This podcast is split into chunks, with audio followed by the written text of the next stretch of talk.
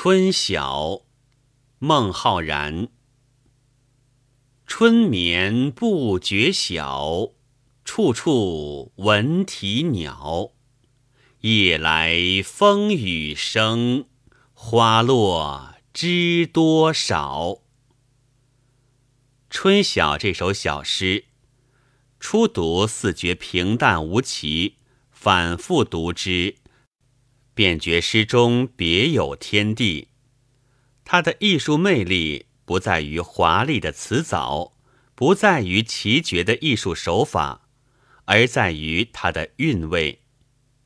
整首诗的风格就像行云流水一样平易自然，然而悠远深厚，独真妙境。千百年来，人们传颂它，探讨它。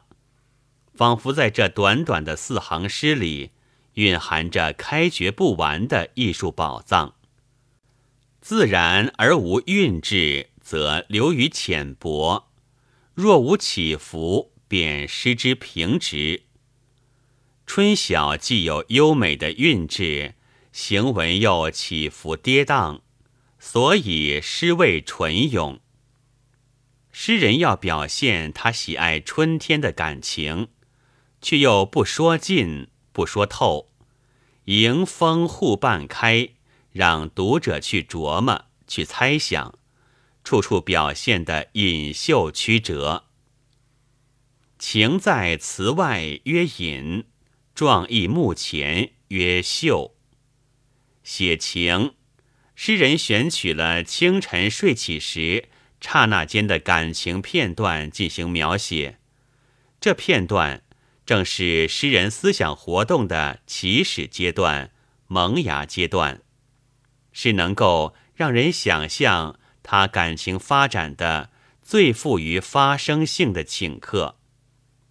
诗人抓住了这一刹那，却又并不铺展开去，他只是向读者透露出他的心迹，把读者引向他感情的轨道，就撒手不管了。剩下的该由读者沿着私人思维的方向去丰富和补充了。写景，他又只选取了春天的一个侧面。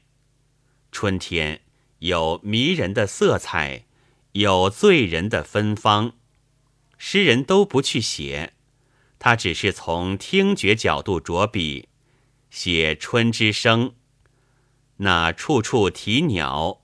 那潇潇风雨，鸟声婉转，悦耳动听，是美的。加上“处处”二字，周究起落，远近应和，就更使人有置身山阴道上，应接不暇之感。春风春雨，纷纷洒洒，但在静谧的春夜，这沙沙声响。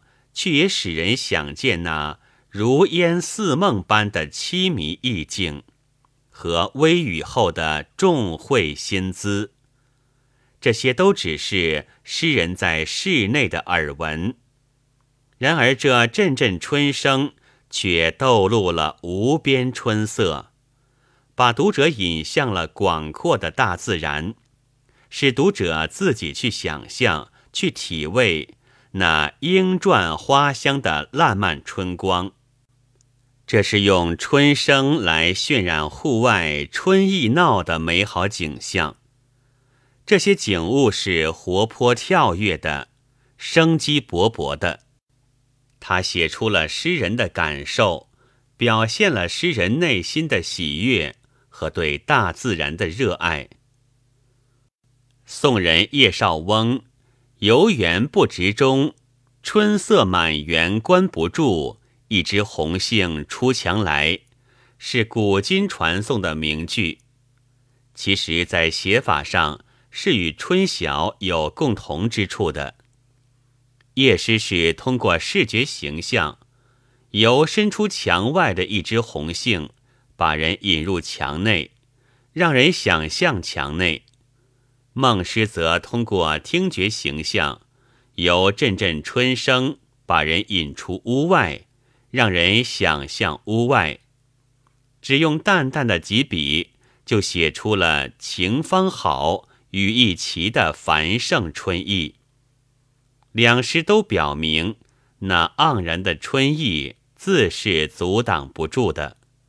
你看，它不是冲破了围墙屋壁，展现在你的眼前，萦回在你的耳际了吗？请师补华曰：“诗犹文也，既直贵屈。”这首小诗仅仅四行二十个字。写来却曲曲通幽，回环波折。首句破题写春睡的香甜，也流露着对朝阳明媚的喜爱。次句集景写悦耳的春声，也交代了醒来的原因。三句转为写回忆，末句又回到眼前。由喜春翻为惜春，爱极而惜，惜春即是爱春。那潇潇春雨也引起了诗人对花木的担忧。时间的跳跃、阴晴的交替、感情的微妙变化，都很富有情趣，能给人带来无穷兴味。春晓的语言平易浅近，自然天成，一点也看不出人工雕琢的痕迹，而言浅意浓，景真情真，就像是从诗人心灵深处流出的一股泉水，晶莹透彻，灌注着诗人的生命，跳动着诗人的脉搏，读之如饮醇老。不觉自醉。诗人情与境会，觅得大自然的真趣，大自然的神髓。